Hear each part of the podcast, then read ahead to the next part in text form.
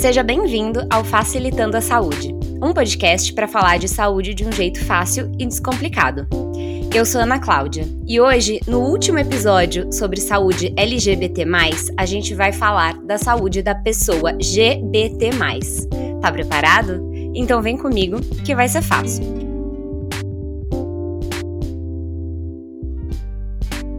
Eu me lembro de um passado não muito distante, onde a palavra gay era a palavra que designava toda e qualquer pessoa LGBT.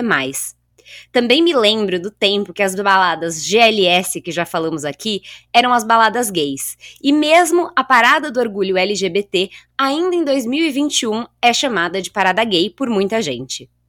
Homens que se relacionam com homens podem ser gays ou bissexuais. Mulheres trans e travestis que têm pênis e próstata precisam também cuidar da sua saúde. A gente já falou sobre a saúde do homem com o Dr. Marcelo, mas hoje a gente vai falar especificamente dos homens e pessoas LGBT. Em um país homofóbico, ser gay e bissexual é resistir. E para falar sobre saúde, resistência e muitas outras coisas, hoje o Facilitando a Saúde recebe o Dr. Vinícius Lacerda. Vinícius, seja muito bem-vindo ao Facilitando. Conta pra gente um pouquinho mais sobre você. Oi, Ana, muito obrigado. Eu adorei a apresentação, né? É, para quem não me conhece ainda, eu sou médico, tá? A minha especialidade, eu sou cirurgião do aparelho digestivo e eu atuo também como coloproctologista, que é o especialista que cuida das doenças do ânus e do reto, né? Eu tenho uma página que fala, é, que tem dicas de saúde para o público LGBTQIA, né? Inicialmente muito focado para esse assunto, sexo anal e tudo mais, mas que eu comecei a expandir e falar principalmente para o homem gay, cis, mas também para a mulher trans, né? E para qualquer pessoa que pratica sexo anal, que é o sexo mais democrático, porque todo mundo tem anos e todo mundo pode praticar. Eu adorei essa definição, isso. Eu nunca tinha pensado por esse aspecto. Não é todo mundo que gosta e todo mundo que, que vai querer, mas todo mundo pode. O potencial existe, entendeu? Maravilhoso, maravilhoso. Só antes da gente começar a gravar, eu queria que me redimir publicamente, Gabriela, me perdoa aqui oficialmente, porque Gabi está participando de todos os episódios e em nenhum momento a gente se ligou de ela falar logo no começo e eu sou a Gabriela, ou de eu falar que Gabi tá com a gente. Então, assim, para você que tá ouvindo a gente e não sabia quem era a pessoa misteriosa, é a Gabi. Oi, eu, gente, vocês me veem aí dando as caras de vez em quando nos stories do Instagram. e tudo mais. Então, sou eu que estou por aqui. Quando vocês ouvirem uma voz diferenciada, que não é a do convidado nem a da Ana, geralmente sou eu. Os comentários de Gabriela. Comentários de Gabriela, exatamente. Ela, ela, ela, a Gabi é quase comentarista, assim. E, mas eu gostei dessa, dessa, desse negócio que você falou de, de ser democrático, né? É, e, e aí, enfim, a gente, geralmente, esse mês todo, né, que a gente tá falando de saúde LGBTQ e a mais, a gente começa sempre quebrando alguns tabus, né? Então, quando a gente gravou com a Pati sobre saúde da mulher, é, a gente falou e a gente começou falando que as relações sexuais elas vão muito além da penetração entre um pênis e uma vagina, né? Então, é, da mesma forma que as relações sexuais homoafetivas entre dois homens também não, não é só sobre sexo anal, né? Sem dúvida, sem dúvida. Que bom que você tocou nesse assunto, né? Até porque eu acho que existe, até de certa forma, uma, uma pressão, né? Do homem gay se definir como ativo, como passivo. Se o homem gay eventualmente gostou de ser passivo, ele já é taxado como passivo, né? Tem muitas pessoas que não gostam de penetração, que a gente conhece aí é, como guinage, né? Como guni, que é a pessoa que gosta mais do sexo oral, da masturbação, das brincadeiras, né? Tem toda a questão dos fetiches, das brincadeiras, né? Que, que vão muito além da penetração. Tem pessoas que gostam de ser penetradas no ânus sem o pênis, que é conhecido como S-Play, é, é uma categoria que a pessoa gosta de penetrar, não pelo pênis, gosta de brinquedo, de consolo, né? Consolo é um nome errado, né? Desculpa. Dildo, né? É brinquedos, acessórios, né? Etc. Só não use nada que não é apropriado, por favor, só uma pausa, né? Porque senão você vai virar paciente lá do pronto-socorro do Vinícius. Em resumo, tem que ter sempre uma base larga para ficar de fora. O ânus tem que ter uma base larga sempre, tá? Por causa, porque às vezes pode entrar e ficar lá. É, e aí a pessoa vai pro pronto-socorro e, enfim, dá ruim. Isso. Mas o que a gente tava falando é eu acho que é isso, né? Então a gente precisa também é, tirar essa questão de, de, focar só no sexo anal, né? E, e, e, lembrar que não é todo homem gay que gosta de ser penetrado, né? É, tem, tem esse, esse estigma, enfim. É, é, e tem pessoas que não gostam e tá tudo bem. Tem pessoas que gostam, mas têm dificuldades para ser penetrado também, né? E é isso que é uma, uma avaliação médica ou de um fisioterapeuta pélvico pode ajudar nisso também. E, e, também tem gente hétero que gosta, né? Porque eu acho que é, enquanto a gente estava preparando o roteiro, eu e Gabi, a gente ainda lembrou da entrevista da Sandy. Lembra? Aquela famigerada entrevista da Sandy. Nossa, é aquela coisa. Não, porque ela é, prince... ela é uma princesinha, mas ela gosta de fazer sexo anal. E é interessante você falar nisso, né? Que a, a mulher que gosta de sexo anal e que assume isso ela acaba sendo também mal vista, estigmatizada, né? O homem hétero, ele não procura sexo anal em casa, ele prefere procurar fora, porque, enfim. Então tem tanto tabu no sexo anal, né? As pessoas tomam tanta tão conta do, dos cus alheios, né? que é isso, né? Eu acho que é uma coisa que precisa. E os, o, o, meio médico, os profissionais de saúde precisam despatologizar, despatologizar o sexo anal porque ele é sempre visto como um fator de risco para fissura, fator de risco para IST, sendo que o sexo vaginal, o sexo oral também pode transmitir doenças, né? Então eu, eu, realmente tenho esse movimento de deixar de considerar o sexo oral como um risco para doenças e deixar ele normalizar, deixar ele ser uma coisa natural que pode ocorrer sem te causar danos. Exato. Aqui no Facilitando a gente é, fala muito abertamente sobre isso, né? Que as pessoas têm que ser livres para gostar do que elas gostam e fazerem o que der prazer a elas. Então é, é muito importante falar disso, assim, começar falando sobre isso, porque é, é, é falar de sexo é um tabu. Falar de, de, de, sexo e pessoas LGBT é tabu vezes dois. E falar sobre sexo anal no episódio desses é assim. É, Pode ter gente desligando o podcast agora? Pode, mas a gente vai falar desse assunto e é isso, né? É, e, enfim, você tocou num ponto agora de falando sobre, sobre essas associações que muitas vezes tem sobre a homossexualidade masculina ou a bissexualidade, né? Então, homens que se relacionam com homens, né? É, até pouquíssimo tempo atrás, essa população era vista como vulgar, enfim, né? É, nem, nem vou falar sobre hoje, que ainda temos um, um preconceito muito grande no país, mas eu acho que as coisas vêm melhorando, né? Vinham melhorando, pelo menos mas ainda tem um preconceito muito grande contra os homossexuais afeminados, a ligação entre ser gay e contrair HIV, que foi uma coisa muito forte nos anos 80 e 90, enfim. É, tem muito estereótipo negativo, né? É, por que, que existem tantos estereótipos negativos e quais que são os perigos deles para saúde, principalmente? Claro, muito, muito legal você tocar nisso, Ana. É assim, quando a gente fala de saúde LGBTQIA+, é, você já deve ter falado disso algumas vezes com outros convidados, mas só para a gente lembrar. É, começou a falar muito disso com o HIV. Foi na década de 80 que os grupos de homens gays e principalmente pessoas trans começaram a se mobilizar para poder dar um suporte, para poder falar sobre prevenção. Então a gente começou falando de saúde LGBT com os homens gays e, e pessoas trans é, a posteriori, né? O que foi bom, foi muito bom isso, porque realmente ajudou a entender, a acolher essas pessoas que é, elas estavam sendo estigmatizadas por ter uma doença que elas pegavam pelo sexo, que qualquer um pode pegar. A gente sabe que o homem gay, pela forma que uh, ocorre o sexo, principalmente sexo anal, ele está mais vulnerável a, a, a ter o HIV um sexo desprotegido, principalmente naquela época quando se conhecia a doença. Né? Então vamos dizer que o embrião da saúde LGBTQIA+, que a gente fala tanto, foi na década de 80, né? Mas ao mesmo tempo, que você deve ter falado isso com a Patrícia, é, invisibilizou a mulher lésbica, a mulher bissexual e as outras letras também, né?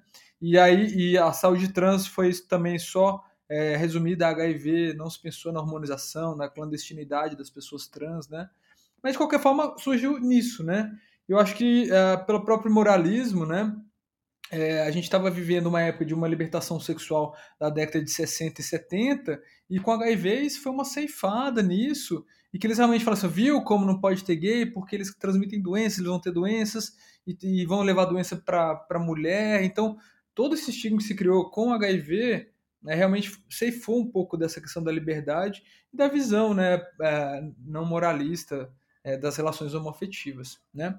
Mas então, sim, tudo tem dois lados, né? Não vou falar de lado bom, lado ruim, mas é, ao mesmo tempo que teve esse estigma, isso ajudou a criar os movimentos que até hoje perduram, né? É, de apoio a essa população e principalmente na área da saúde, né? Uma coisa que a gente tem discutido aqui bastante é que muitas vezes é, as pessoas LGBT+, elas sofrem muito preconceito, né, no serviço de saúde e enfim, já, já fizemos essa propaganda aqui, seguiremos fazendo essa propaganda que é, você, Rico, Paty, o Arley, o Bruno Branquinho, enfim, Marcelo, que já gravou com a gente, é, outras pessoas que ainda não gravaram, mas a gente vai chamar também, porque gostamos de todos vocês, vão abrir aí esse espaço multidisciplinar, né, voltado para pessoas LGBTQIA+, justamente porque é, eu e Gabi, enquanto pessoas que vivem aí na sociedade, né? É, a gente já ouviu de muita gente sobre preconceitos sofridos, assim. Então, de amigos, homens gays que sofreram preconceito quando foram procurar um médico porque estavam com alguma questão de saúde, uma fissura, por exemplo. Ou de mulheres, como a gente já comentou com a Paty, e como que, de fato, o preconceito, né, enfim, a área da saúde, acho que é, a área médica acaba sendo bem conservadora, né, como que isso afasta as pessoas do serviço de saúde, quando o serviço de saúde tem que servir para acolher as pessoas, para trazer para perto, para cuidar. Sem dúvida, você, você falou é exatamente isso, né? E quando a gente fala de é, por que, que uh, os médicos não acolhem bem as pessoas LGBT, eu acho que tem algum, alguns algumas uh, palpites, né? Um é realmente de crenças pessoais, que o médico não deveria trazer essas crenças para consulta. Mas não tem jeito, isso acaba trazendo, que tem influência religiosa, influência é, de crença, ou até mesmo desconhecimento. Nunca teve contato com uma pessoa trans na vida, né? Então, isso acaba sendo um dos motivos. Outra é a falta de capacitação eu não me lembro de ter tratado da saúde do público LGBT, que é mais na faculdade de uma maneira acolhedora, é sempre a falar de HIV, de fator de risco, de por que, que não pode doar sangue, uh, o sexo anal, é, sempre a falar de corpo estranho no reto, que passou vergonha no pronto-socorro porque estava com não sei o que lá no reto, né? Então todas as lembranças da faculdade são essas, né? E na residência também, é, que eu tive um pouquinho mais de contato específico com a minha área, não era uma coisa tão uh, acolhedora, né? Então acho que tem disso a capacitação, e aí, isso, o que, que acaba ocorrendo? É, é, são alguns conceitos, né? É, de presunção de heterossexualidade. Então, o médico às vezes vê um homem gay, cis, barbado, né? E aí ele não pergunta, ou então ele tá lá com uma lesão no ânus, não pergunta se a pessoa teve relação anal. Porque tem medo do paciente entender errado e pegar mal ele perguntar, entendeu? Sendo que deveria ser uma pergunta tão natural quanto perguntar sobre outras parceiras, né? Então, essa presunção é muito, muito ruim. A brincadeirinha, e as namoradas, e, e, e, como é que tá a sua mulher, e você tem esposa. Ele nem passa na cabeça dele que ele pode ter um namorado, um esposo, ou mais de um, ele tem um relacionamento aberto, sabe? Nada disso passa na cabeça de muitos médicos, né? E aí, quando o paciente chega lá, ele já sofreu isso outras vezes, já deve ter falado isso também, que é aquele estresse de minoria. Ele tem medo do que, que ele possa sofrer na consulta, porque ele já sofreu com família, com amigos e com outros médicos também. Então, muitas vezes, ele não se assume numa consulta por causa desse medo. Ou então acaba mentindo ou omitindo informações. Ou às vezes a própria pessoa é, não, não se assumiu ainda, né? Teve algum tipo de acidente, isso acabou levando ele para o serviço de saúde. Às vezes vai com os pais, né, Gabi? É, então. Às vezes vai com os pais, os pais ficam lá dentro da, da, da sala, o que não necessariamente é, é bom. Então, pais, saibam disso também, que a partir de depois da adolescência nem sempre é bom que você fique dentro da sala com o seu filho, tá? Seu filho ou sua filha, enfim. É, mas tem, existe mesmo essa inibição, né? É uma coisa muito complicada, porque é, inibe a, a pessoa de, de falar, de se colocar, e essa inibição só traz prejuízo para todo mundo. Para o médico, que hum, pode de repente acabar é, trazendo ali ou falando alguma coisa que vai ter um impacto muito maior na vida daquele paciente do que ele imagina. Para a pessoa, para o próprio paciente que está ali vivendo aquela situação e que às vezes pela própria inibição, é, por não falar, pode ter uma complicação maior e aí depois aquilo virar uma coisa pequena que poderia ser, ter se tratado ali muito facilmente, virar uma coisa muito grande, né? E, e quando a gente fala desses dessas regiões, a gente fala do reto, a gente fala de algumas outras regiões, isso, isso é um fator de risco muito grande, né? É, um, é uma exposição muito grande não tratar dessas pequenas coisas que a gente acha que é, às vezes acha que é besteira. E uma coisa que eu, eu, eu, pensei na sua fala também é que muitas vezes as pessoas acabam procurando como referência de profissional de saúde, não só médicos, né? Outros LGBT, né? Da mesma forma que, ah, eu prefiro uma gineco mulher, eu prefiro um uro homem, ah, eu queria um procto gay. E as pessoas falam, ah, eu queria uma indicação de procto gay. E eu falo, calma, né? É, eu, às vezes está numa cidade que não. Né? Então, assim, será que não é melhor uma pessoa capacitada para atender o público LGBT? Porque muitas vezes a pessoa LGBT não está capacitada, né? E, e, a gente pode ter uma pessoa hétero cis que se capacitou, que estudou, que pode atender melhor essa população. Preferências existem, não tem como. É, o, o, o paciente ele pode escolher de acordo com a preferência, mas ele tem que pensar nisso também, né? Uhum, com certeza. E é, é, super importante isso que você falou, né? Porque tem a questão da identificação né? Então, é, por exemplo, a gente gravou aqui em novembro sobre saúde da população negra, né? E aí, é, alguns, alguns dos convidados que a gente chamou não eram da saúde, né? Mas falavam do tipo, nossa, nunca, nunca fui atendido, tipo, por um médico negro, etc e tal. E aí, quando se deparam, tem a questão da empatia, tem a questão da identificação, né? A gente já já, já falou sobre isso, já falamos sobre representatividade algumas vezes é, da pessoa se sentir representada, né? Olhar ali, enfim, entender que, tipo, olha que ótimo, o médico que está me atendendo também é gay, o médico que está me atendendo é, vai ter empatia, além de ter empatia, ele, sei lá, vive o que eu vivo também de alguma maneira. E, e isso é muito importante. Enquanto a gente, enquanto vocês estavam falando aqui, eu estava pensando que algumas vezes, acho que principalmente quando hoje em dia talvez não mais, mas eu lembro de quando eu era adolescente, alguns amigos gays tendo alguns problemas, indo procurar na internet, indo procurar, né, perguntar para outros amigos, outras pessoas que eles confiam se aquilo é normal, é, se já passou por aquilo, como é que fez, etc e tal. É, até por essa por esse dificuldade de muitas vezes chegar no serviço de saúde e ter um aconselhamento adequado, né? E aí isso também pode ser bastante complicado, porque como é que você vai garantir que aquilo que a pessoa está te falando é, é, é, é, realmente algo que vai te trazer um benefício e que de repente não vai prejudicar ainda mais a saúde, né? É, hoje, hoje, inclusive, no, no meu trabalho, a gente estava fazendo uma discussão sobre rastreamento de câncer de cólon era uma discussão, enfim, sobre, sobre diagnóstico, etc e tal.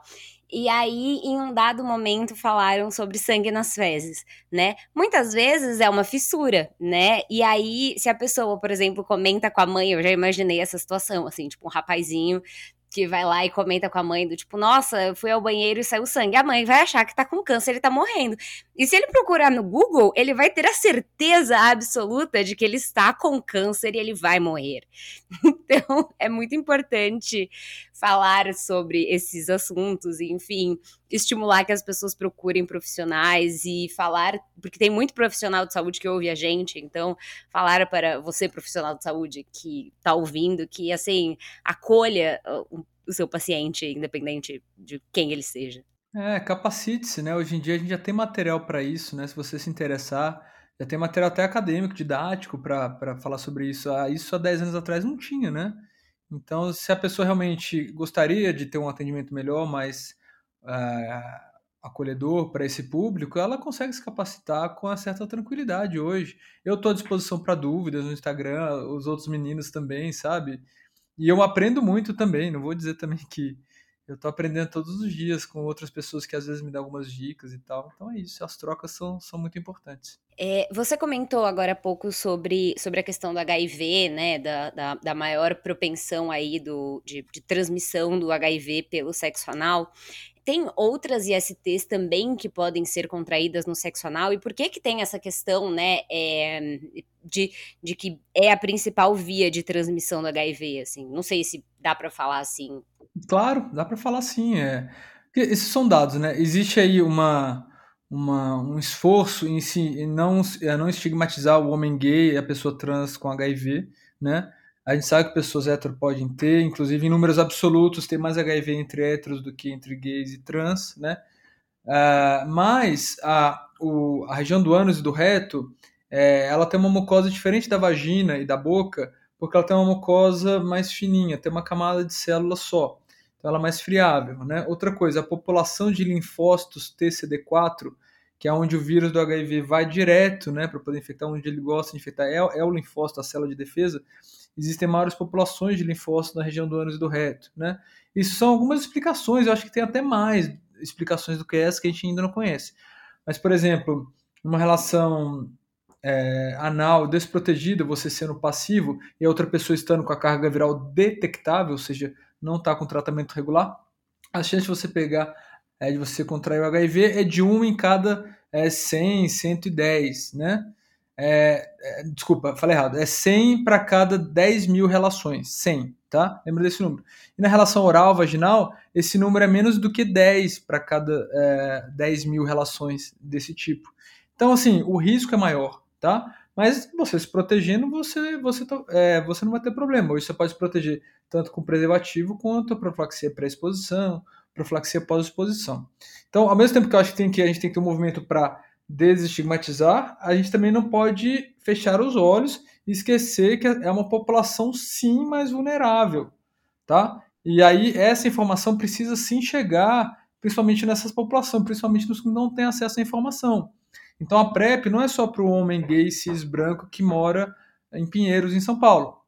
Precisa chegar também na pessoa trans, negra, favelada, é, que muitas vezes usa da prostituição para conseguir o seu sustento, né? Então, assim, a informação em saúde é mais importante do que o acesso. Porque o acesso existe, a pessoa chega lá, pelo SUS ela vai ser atendida. Agora, ela sabe o que é PrEP, ela sabe o que é prevenção combinada, né? Então a gente tem que lembrar sempre disso também. Uhum, exato. Falamos aqui bastante sobre PrEP com o Rico. Se você não ouviu esse episódio, volta e vai lá ouvir sobre PrEP. É, também tem outro episódio sobre HIV com a Fernanda Rick, que tá bem legal, né? É, e o Rico fala muito sobre a, a, a prevenção combinada, né? E nada, ninguém melhor para falar do que o Rico. Ai, ele é, ele é incrível, né? Um beijo pro Rico.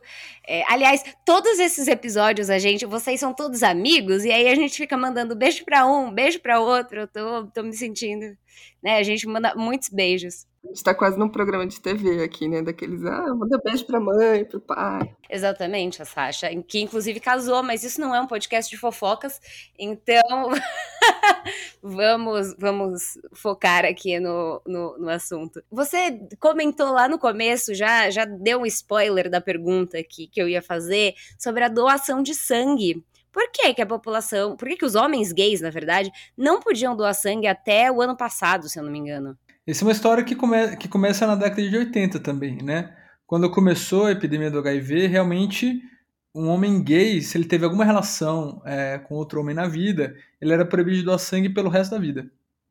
Independente de tudo. Então começou assim, começou muito focado nisso, né?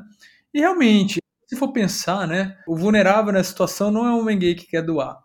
É a pessoa que vai receber o sangue, certo? Ela não pode, em, em, em hipótese alguma, é, é, é, contrair alguma doença, é, alguma infecção, por meio de, de, receber o sangue no momento que ela está precisando, tá? Então essa preocupação ela, ela era genuína, de certa forma. Não conhecia a doença, você, mas com o tempo é, você foi estudando, você foi tendo os testes, né, que tinha uma janela imunológica cada vez menor.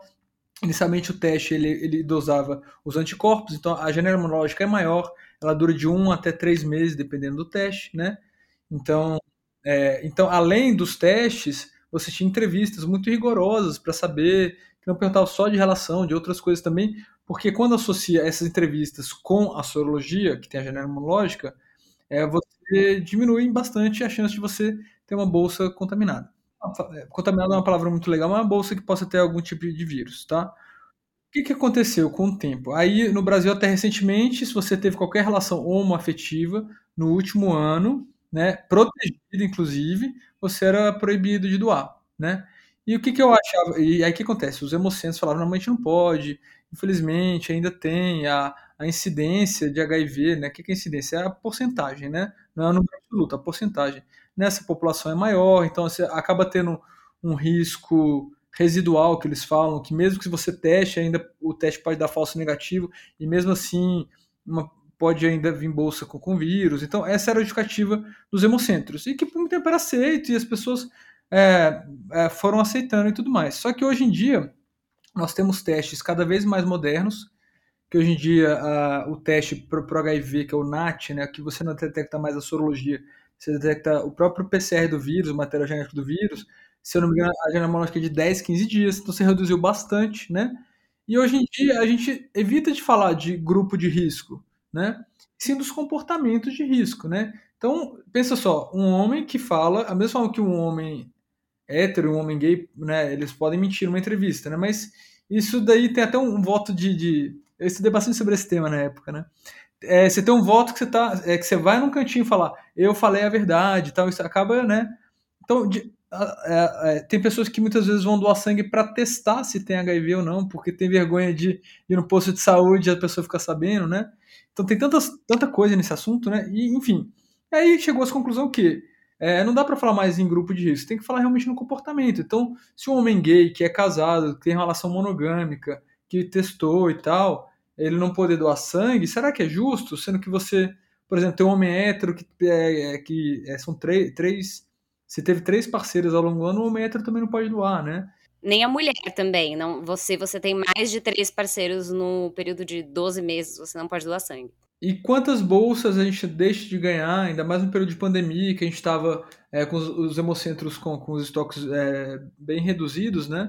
E aí realmente teve essa, essa vitória, né, de, de você considerar o STF é, julgar, na verdade, esse julgamento começou em 2018, aí o Gilmar Mendes pediu vista e eles estudaram e acab acabaram aprovando, né?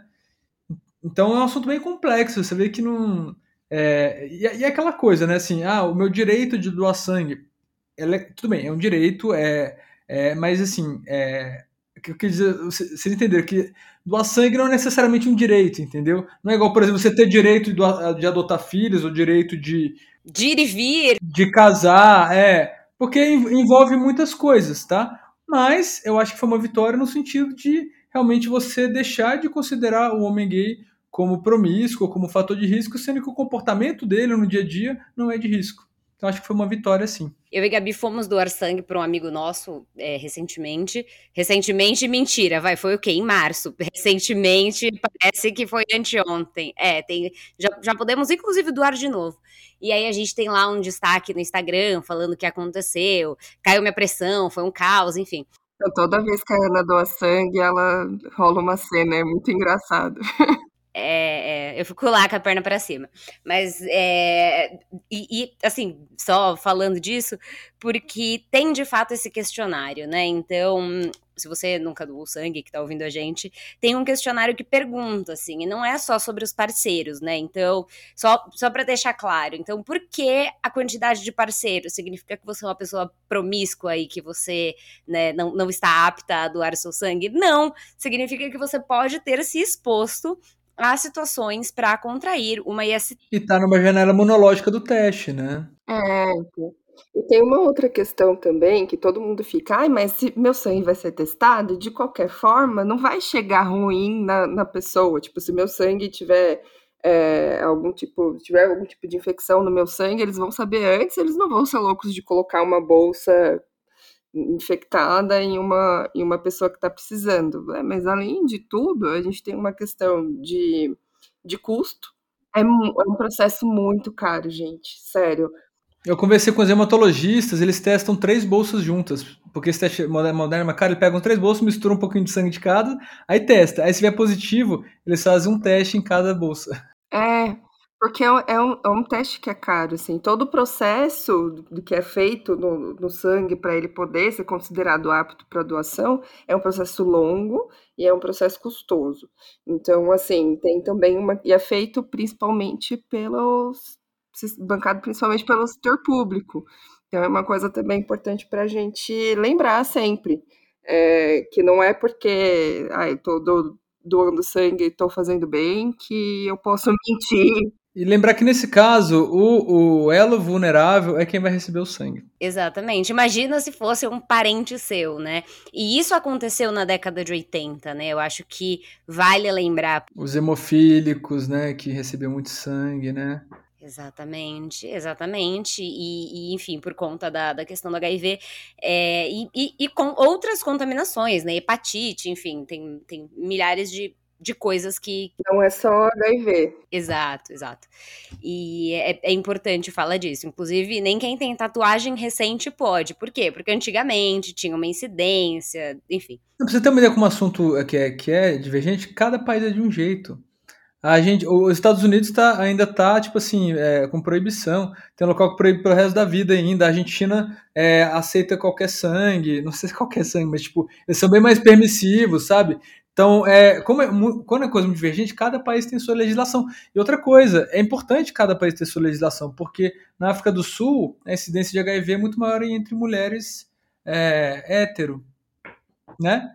Então, talvez lá a forma de você fazer triagem seja diferente também. Sim, essas questões culturais, elas têm sempre que ser consideradas, né, não não existe uma lei universal nesse caso. Sim. Mudando de assunto, na verdade, mais ou menos, né? Porque a gente não, não vai mudar de assunto. É, vamos falar sobre aplicativos de paquera. Não, não, vamos falar se eles funcionam ou não. Não, não é o assunto, só para deixar claro. Já usei muito. É, então. Eu tenho uma amiga. Não, mentira. Não, eu mesmo. Eu comecei no bate-papo UOL. E toda a minha vida foi internet, assim, eu, eu fui um da internet total. Não, você sabe que no, no dia da parada, né, é, tava lá vendo Diva Depressão, e eles se conheceram na no bate-papo da UOL, assim, né? Então, eles colocavam ali no nick de onde que eles eram, e eles são aqui de Mauá, na região do ABC. Então, assim, ah, se você fosse de muito longe, nem valia a viagem, né? Então, você tinha que conhecer alguém da, da mesma região.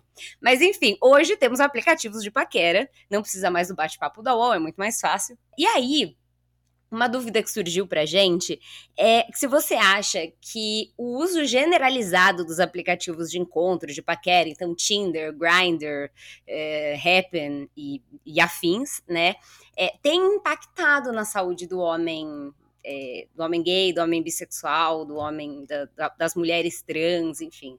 Eu acho que sim, tá? Mas também eu, vamos começar, não, não vamos demonizar os aplicativos, né? Porque eu acho que se não fosse por eles, muitos homens gays não conseguiriam é, expressar sua sexualidade. Eu mesmo, eu teria muito mais dificuldade lá no interior de Minas, é, conversar, conhecer pessoas e conseguir me libertar se não fosse a internet, né? Então, quando começou nos bate-papos, nos chats, nos fóruns, isso foi evoluindo para os aplicativos. Então, a praticidade, você encontrar pessoas perto, os aplicativos são mar maravilhosos, mas tudo tem sua consequência, né? E a consequência é, é uma delas, é, que é para qualquer rede social, que é aquele esquema do caça-níquel. Então você vai estar tá crescendo. É sempre você assim, você está ali levando não, mas você quer quer mais, você fica procurando, então você acha alguém interessante, mas você pensa, ah, será que eu não vou achar alguém mais interessante? É aquela idealização e a forma como os corpos são expostos e como as pessoas é, colocavam e colocam ainda não a gordos, não afeminados, não a asiáticos, não a negros, né? Assim, ah, mas tem gente que coloca isso? Tem. A pessoa fala, mas isso não é preconceito, isso é minha preferência. Mas assim, a sua preferência ela precisa estar estampada na primeira página ali.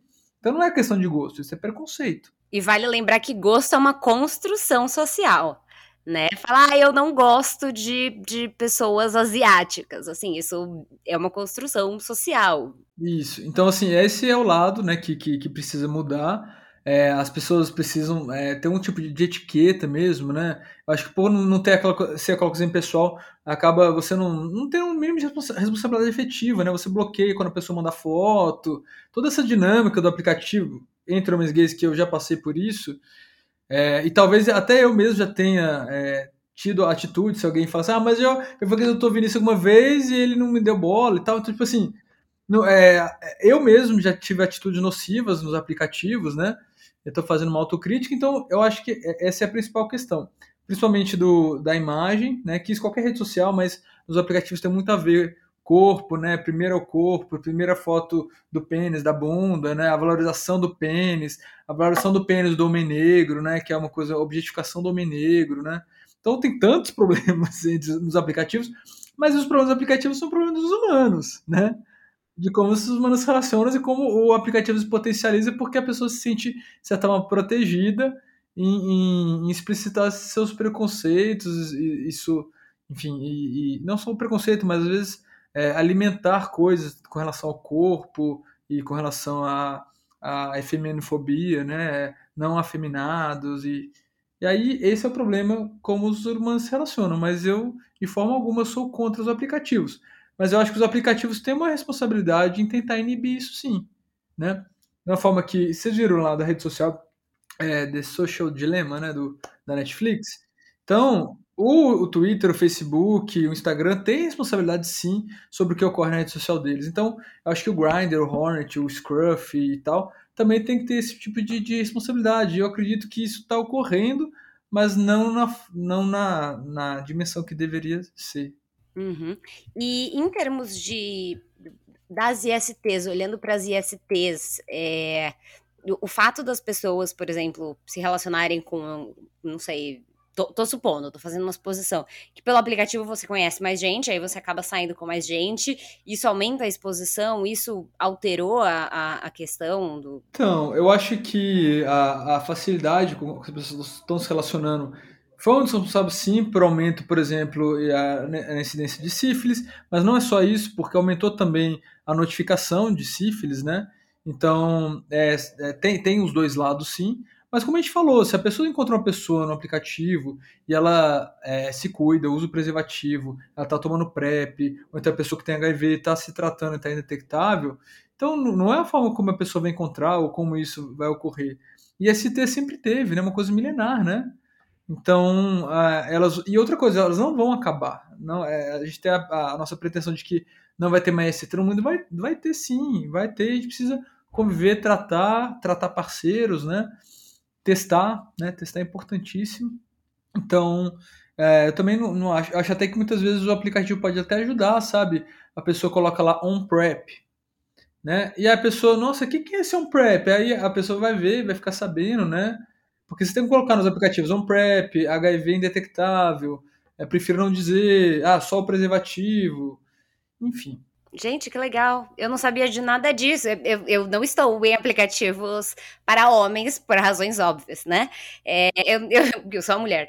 Mas que legal que, que, que, tem essa opção, assim, porque é um jeito também de, de disseminar o conhecimento, né? De, de falar ali sobre, sobre o que enfim, o que é a PrEP, ou, enfim, ah, o que, que significa ser indetectável, e aí a pessoa vai explicar, né, acho que, acho que reduz preconceito.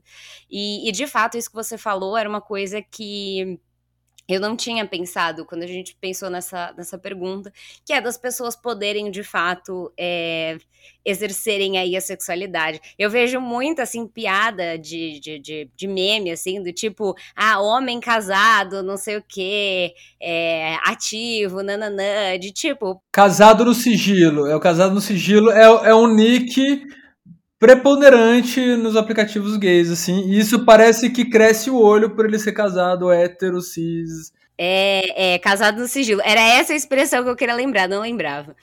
Mas é, muitas vezes são o quê? Homens héteros que gostam de sexo anal, homens que são bissexuais e que não é, assumem isso, que não entendem isso, que não é, sei lá, aceitam isso de si mesmos, né? Mesmo de alguma maneira dentro do, dos aplicativos.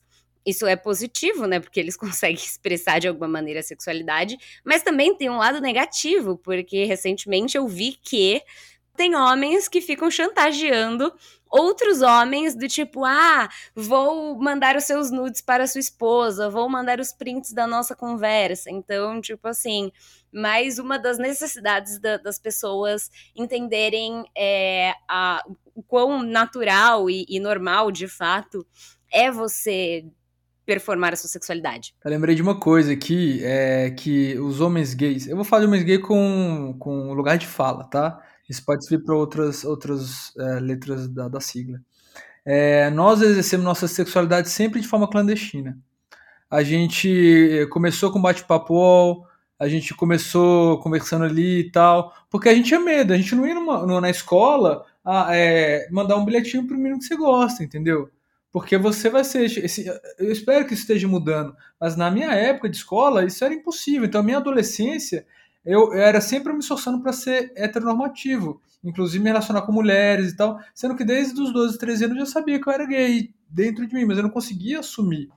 Então, essa forma de exercer a sexualidade de forma clandestina, ela ainda vem junto comigo um pouco, sabe? Eu ainda tenho essa questão de ter medo de me assumir no trabalho, às vezes, sabe? Tipo, de eu tenho um namorado, tenho um cachorro, tô praticamente morando com ele, e ainda quando eu falo meu namorado, eu penso duas vezes se eu falo ou não.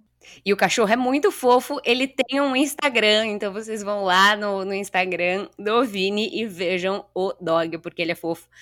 Mas isso é, é real, e eu acho que não. É, acho que quando a gente falou com a Paty, isso acontece também, né? Eu acho que com mulheres tem uma fetichização. A gente já falou isso, mas quando você é homem e fala tem um namorado, as pessoas, uh, ele é gay, hum, e piadinhas e e não consegue falar namorado, marido, é sempre tem um companheiro, né? Então, eu às vezes eu, eu tento me esforçar muito para falar as palavras que se fala para os héteros, né? Pois é, porque é a mesma coisa. Exato. Eu gosto muito do meme que fala que quem tem companheiro é o Lula, né? Homens gays têm namorados e namoradas. Sim, tem que normalizar, né? E até os ambientes, né? Quando a gente fala de STs, essas coisas, as saunas, as festas de sexo que por muito tempo ocorrem que, e que vão continuar ocorrendo pós-pandemia. Estão ocorrendo com a pandemia, mas que vão voltar provavelmente, né? É, e isso vem muito, é, essa questão do comportamento do homem gay, né? Vem muito disso, da, da gente exercer de uma forma meio clandestina e tal. Tem gente que não, não é para relacionamento mesmo, que gosta realmente de, de de se relacionar com várias pessoas ao mesmo tempo, tá tudo bem, né? Isso também precisa ser normalizado de certa forma, né? É, mas também tem pessoas hétero que gostam, né? Tem pessoas não gays, né? E é que aí falar ah, porque é homem, né? Culpa tudo no, no, no, hormônio, na testosterona. E a gente sabe que não é só isso, né? É uma coisa mais complexa que isso. Agora, mudando um, um pouquinho de assunto, recentemente, Bruno Branquinho, beijo para ele, falou muito no Instagram, é, o Rico falou aqui também sobre os perigos do chemsex, é, que é o sexo realizado sob a influência de drogas, né? Você pode explicar um pouco sobre isso e, e por que, que isso está se tornando tão popular entre homens gays e bissexuais e os perigos dessa prática? Claro, o chemsex é, é o sexo químico, né? Então, é, quando a gente vai falar disso quando a gente fala de drogas, né, a, a tendência é a gente sempre tentar é realmente conter os danos. Então, evitar de falar de drogas é, não vai trazer nada. Então, a partir do momento que você deixa de falar, as pessoas acabam descobrindo. E quando você fala das drogas de uma forma é, mais clara e saber o efeito das drogas, os efeitos ruins, os efeitos bons da, da, das drogas, porque as pessoas usam droga porque o efeito nelas é bom.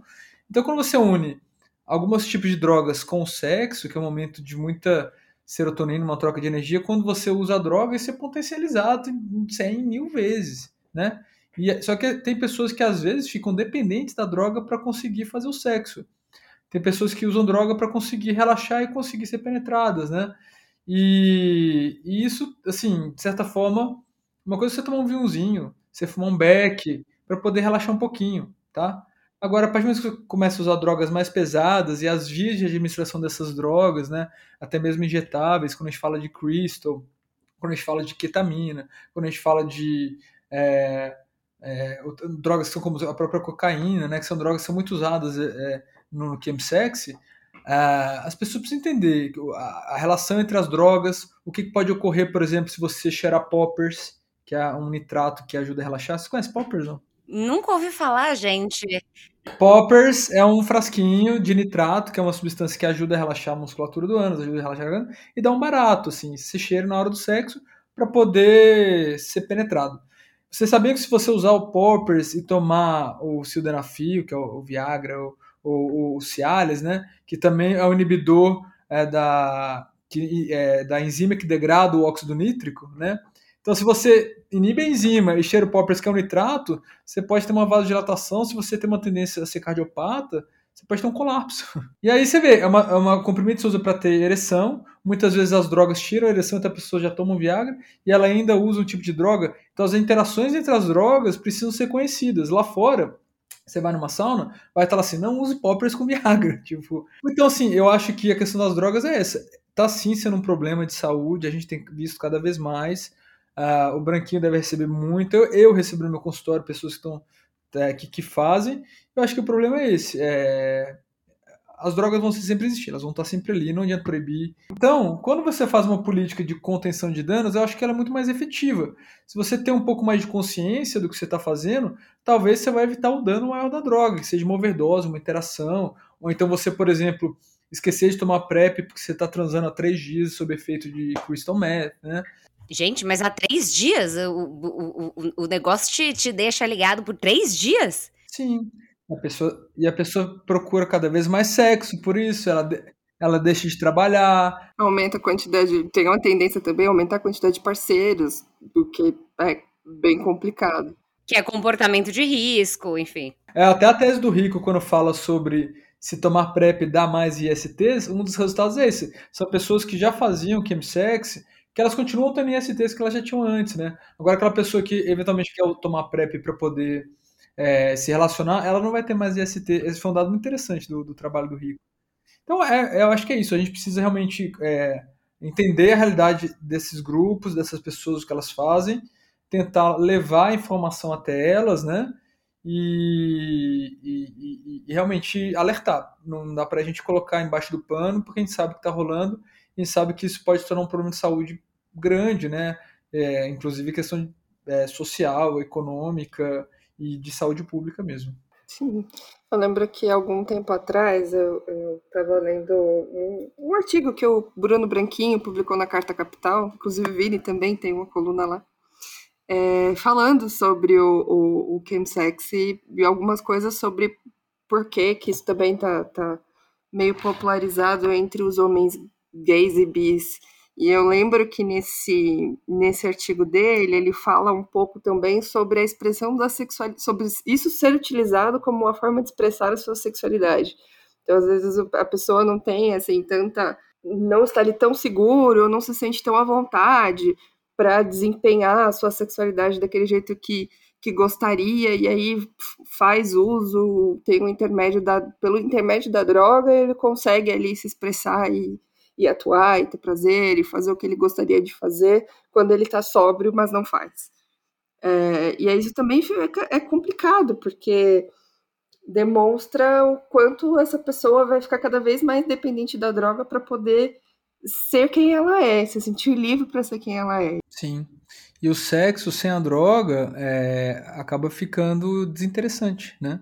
Exato. Fica sem graça, porque a droga, ela acontece e ela, enfim, é usada justamente para as pessoas terem um barato, tipo, desconectarem do, do que elas estão vivendo agora. Então, esse é o objetivo da pessoa quando ela vai usar drogas. E aí, quando, quando, a gente, quando você está envolvido numa, num, num grupo de chemsex, realmente você deve ter uma. É você desconecta mesmo, você tem uma dissociação do mundo, né? Então, no mundo pandêmico, no mundo de Bolsonaro, no mundo disso, disso aquilo tudo, que é notícia ruim, é, será que isso não tem a ver também com, com a saúde mental dessas pessoas que estão preferem fugir dessa forma, né? Então, é muito complexo. Eu acho que não dá pra gente falar, ah, é só não usar droga, ou então é só proibir a droga, ou então é só ir no traficante que vende a droga. Gente, a gente sabe que não, não é tão simples, né? A gente tem um episódio, inclusive, que fala sobre álcool e drogas, que é muito bom, é melhor do que qualquer ProErd eu ia falar do Proerd, muito, muito bem, muito bem colocado, porque o Proerd, para quem não é de São Paulo e não sabe o que é o Proerd, Proerd é o programa, Proerd é a solução. É, essa é a música, inclusive. Proerd é um programa da Polícia Militar, se eu não me engano, aqui de São Paulo, do estado de São Paulo, nas escolas para falar para você não usar drogas, assim. Basicamente é isso. Eu não, eu não fiz ProErd, assim, né? Mas, mas eu sei que é para isso que serve o ProErd. E aí eu tava esses dias conversando com um amigo que fez ProErd e ele tava falando assim: o grande problema do ProErd não é falar não use drogas, mas é falar assim: se você usar drogas, o que vai acontecer? Entendeu? Do tipo, beleza, usei drogas. E agora? Tipo, ah, então a mesma coisa, a gente tava, esse amigo infectologista, inclusive o Lucas, que gravou com a gente sobre fake news. Beijo, Lucas, que ouve a gente sempre também, é fã do Rico, enfim. Tá super interessado na nossa série aqui de, de saúde LGBT, porque quer entender mais o assunto. É, e aí ele tava falando sobre isso. Meu, a gente fala sobre não usar a camisinha. Então, tipo, beleza. Aliás, sobre usar camisinha.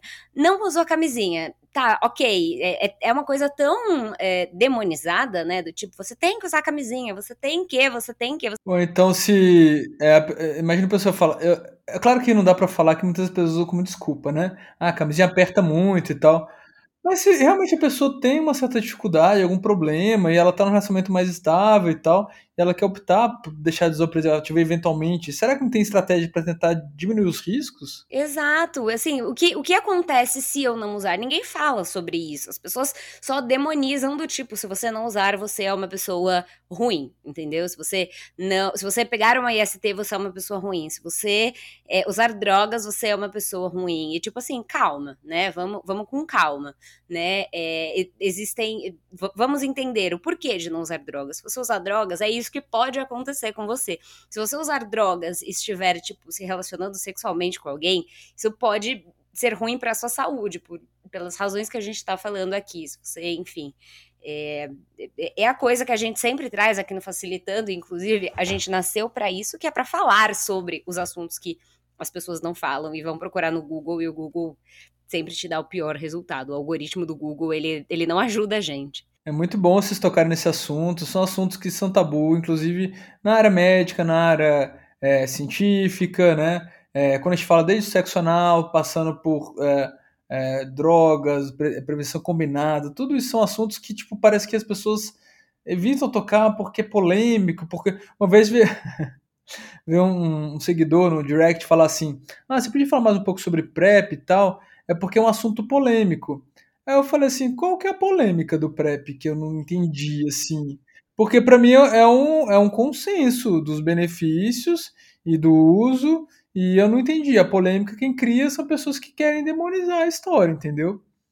Então, né, acho que talvez, não sei se ele não gostou muito da minha resposta, mas eu falei, eu não vejo nenhuma polêmica, tá?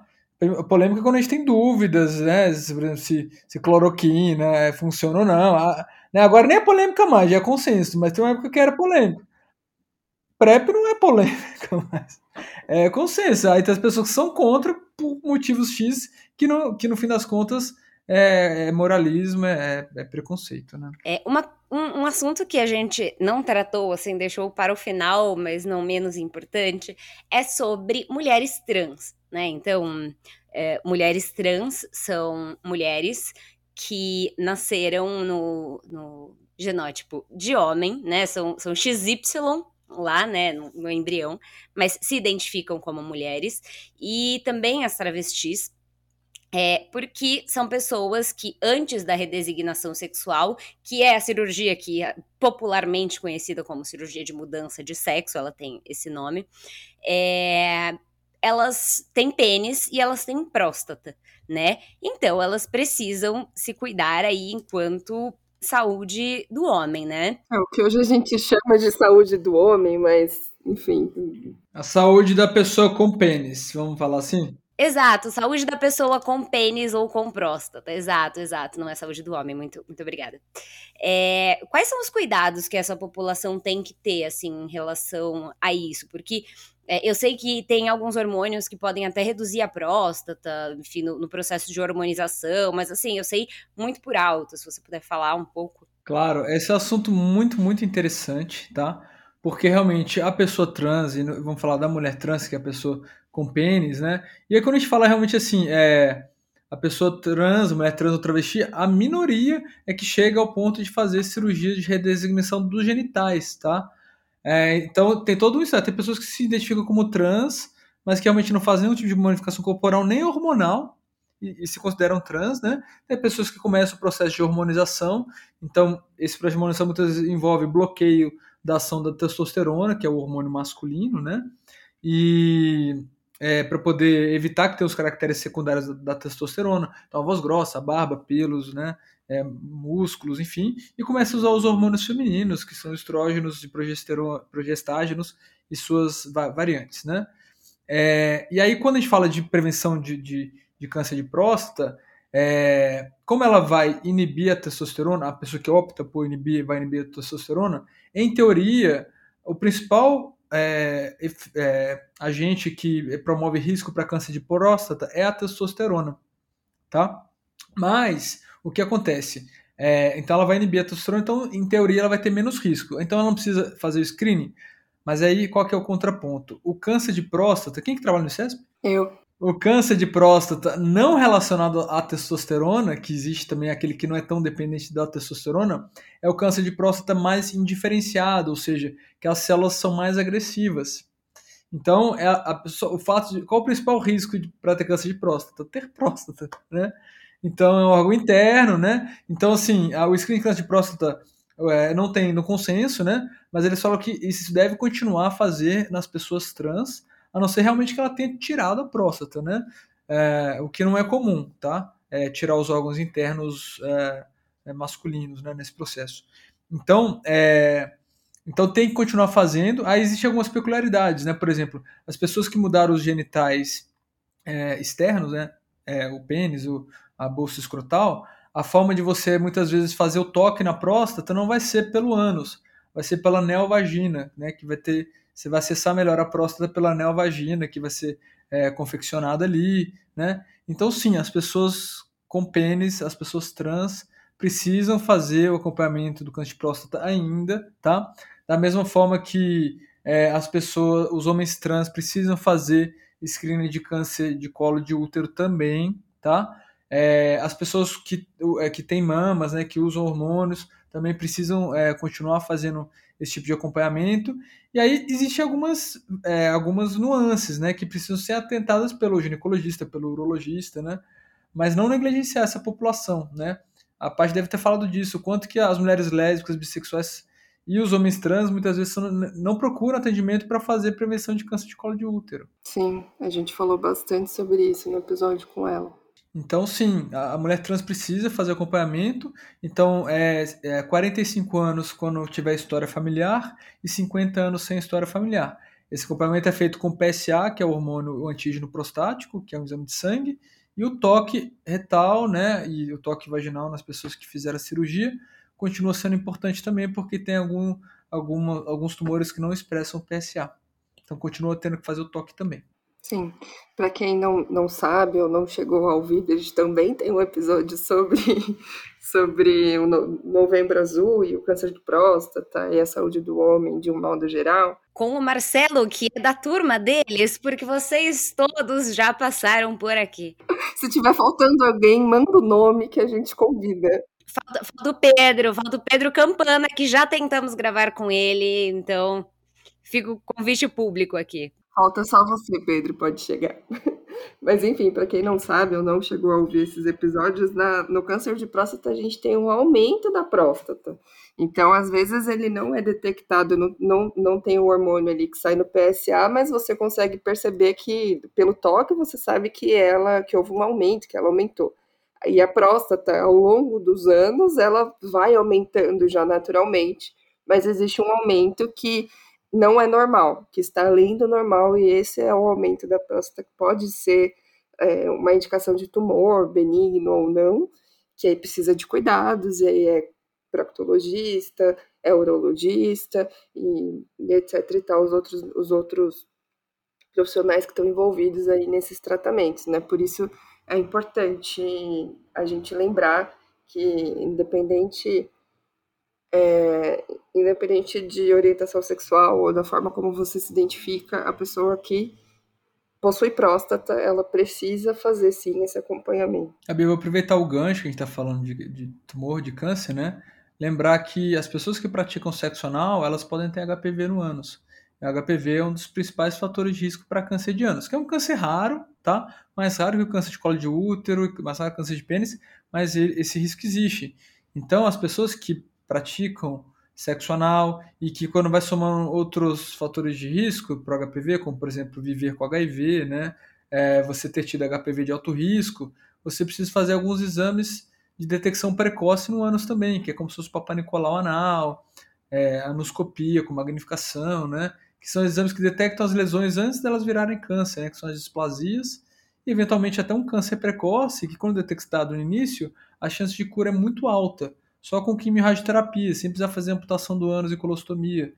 Então lembrar disso também, essa importância da prevenção do câncer de ânus também. Já que a gente está falando sobre câncer, da pessoa trabalhando no CESP se empolga, né? É, falando sobre, sobre, câncer também, queria, se você puder, Vini, também comentar um pouquinho sobre o câncer coloretal é, e sobre, enfim, se a população LGBT mais tem alguma chance maior ou não de desenvolvimento desses tipos de câncer. Interessante, Gabi, você tocar nesse assunto, porque é, o câncer coloretal ele é o câncer do intestino e do reto, né? Intestino grosso e do reto, que é um câncer até bastante prevalente e que toda pessoa é, tem risco, né? Quando tem história familiar, tem um risco ainda maior. Então, toda pessoa, a partir dos 45 anos, no máximo 50 anos de idade, tem que começar a fazer as colonoscopias para identificar lesões, pólipos e eventualmente diagnosticar precocemente. O HPV, que é o câncer que está relacionado com, a, com o sexo anal, ele normalmente infecta o canal anal, que é o finalzinho ali, é o ânus e o canal anal, e no máximo o finalzinho do reto. Então, são cânceres diferentes, né? São tipos de câncer diferentes e de fatores de risco diferentes também, né? Então, muitas pessoas confundem, óbvio que confundem a mesma localização, os mesmos sintomas às vezes, né? Mas são tipos de câncer diferentes que a prevenção é feita diferente. O câncer do HPV basta uma manoscopia, que é o exame no finalzinho, para o câncer coloretal é importante a colonoscopia e como triagem o sangue oculto nas fezes, que também é feito, né? Mas é isso, toda pessoa precisa ser investigada para câncer coloretal. Câncer de ânus é para pessoa que realmente ou vive com HIV e ou tem penetração anal também. Uhum. E é, é, importante, a gente já falou disso quando o Marcelo veio aqui conversar com a gente, né? Que também existe um tabu gigantesco entre os homens sobre o exame de toque né?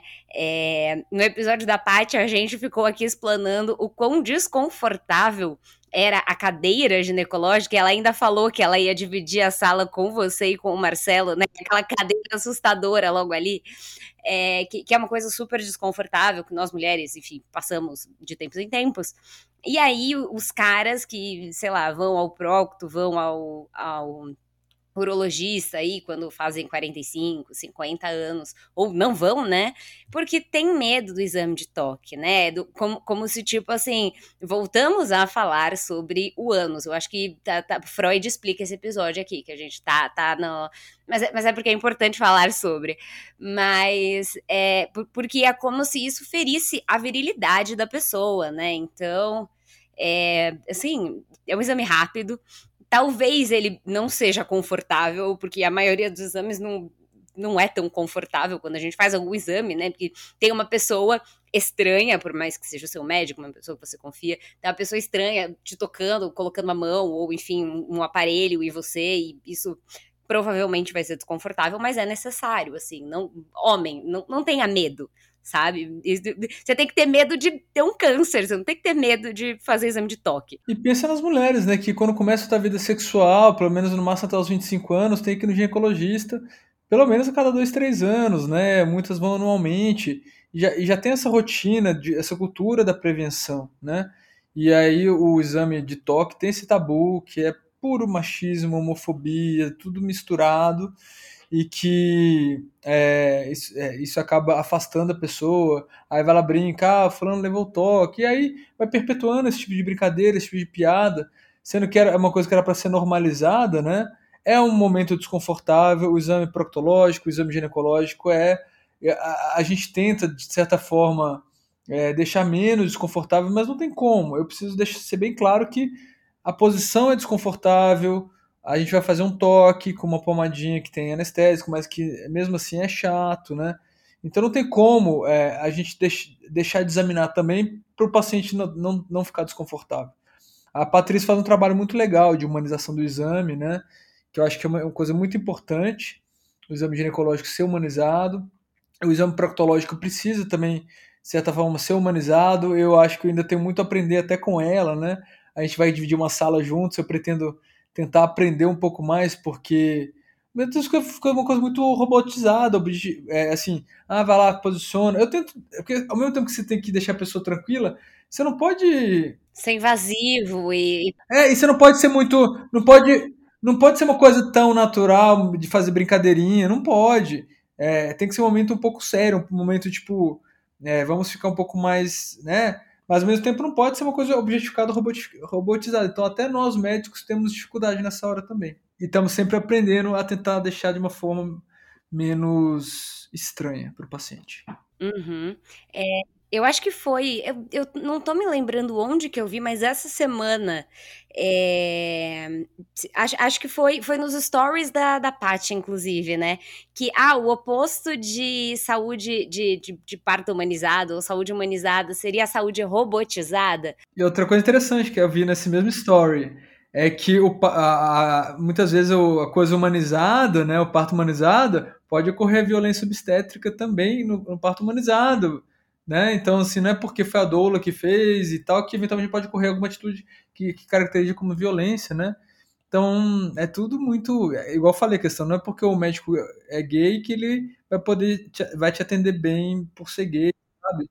Então, são muitas nuances, né? E a parte eu aprendo muito com ela também nesse aspecto de humanização. Porque a minha formação foi robotizada minha formação de cirurgião, de cirurgião da digestiva, de coloproctologista, é robotizada, é heteronormativa, é machista, né? Então, a forma como eu toquei os ambulatórios e, e tudo isso, é, eu tive que reaprender a atender, sabe? Foi uma loucura, assim. E até hoje eu ainda sinto um pouco disso e espero estar aprendendo cada vez mais. Eu acho engraçado que eu conheço alguns cirurgiões, e são muito, muito poucos os cirurgiões que eu conheço que não se referem aos pacientes como doentes todos eles assim, não, porque o meu doente, não, porque aquele doente que tá lá, tudo bem, a gente sabe que a pessoa não estaria fazendo uma, uma, uma cirurgia se ela não tivesse uma doença para ser tratada, mas a gente precisa se referir às pessoas assim? E o cirurgião, né, ele adora, adora um robô, né, você vê lá no CESP, né, o, a Minas das Horas é o robô, e é isso, né, a gente gosta da tecnologia, gosta daquilo outro, mas a nossa formação como cirurgião ela é muito, muito deficitária no, no, no, no, quesito humanístico, talvez até mais que dos ginecologistas e obstetras, viu? Ainda mais para falar de sexo, né? O, o, urologista fala um pouco mais, mas o proctologista fala de sexo, para, não, não existe isso. Não mesmo. E, e enfim, que, que, bom que temos profissionais que, que estão falando sobre, enfim, estão se especializando nisso. É, Vini, queria muito te agradecer, foi ótimo ter você aqui com a gente. É, se você quiser falar alguma coisa, deixar mais algum recado, o espaço é seu. Ah, muito obrigado pelo convite, fico muito feliz de, de participar desse hall aqui. Tô vendo que eu sou episódio 36, né? Então, é, é, vocês estão de parabéns por, por por falar de saúde dessa forma, uma forma mais acessível, uma forma né, sem tabus, né, e ao mesmo tempo é, séria, é pautada em ciência, né, sem charlatanismo, né, que a gente está fugindo cada vez mais disso, e eu sou realmente um entusiasta de iniciativas como a de vocês. Muito obrigado, contem comigo para o que precisar, tá? Eu adorei participar mesmo, fiquei muito à vontade, e é isso. Vamos, vamos deixar os seus contatos aqui para quem, quem quiser te conhecer. E, enfim, muito obrigada. Tá bom. Eu uso rede social, o meu arroba é dr, de doutor, dr Vini Lacerda, Instagram e o Twitter. E eu tenho um site também, é, é, do, é doutorviniciuslacerda.com, que lá você tem contatos, você tem como agendar consulta, você tem como mandar e-mail também eu, tô, eu sempre tento responder todos quando possível. Maravilha!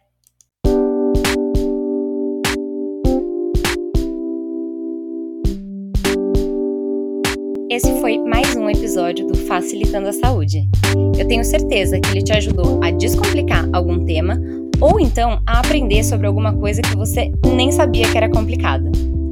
Toda sexta-feira a gente volta, trazendo conteúdos de qualidade para facilitar a sua relação com a sua saúde e também com a doença no momento em que ela aparecer. Você pode falar com a gente através dos endereços que estão aqui na descrição do episódio. Facilitando a Saúde, um podcast para falar de saúde de um jeito fácil e descomplicado. Tá preparado? Então vem comigo que vai ser fácil.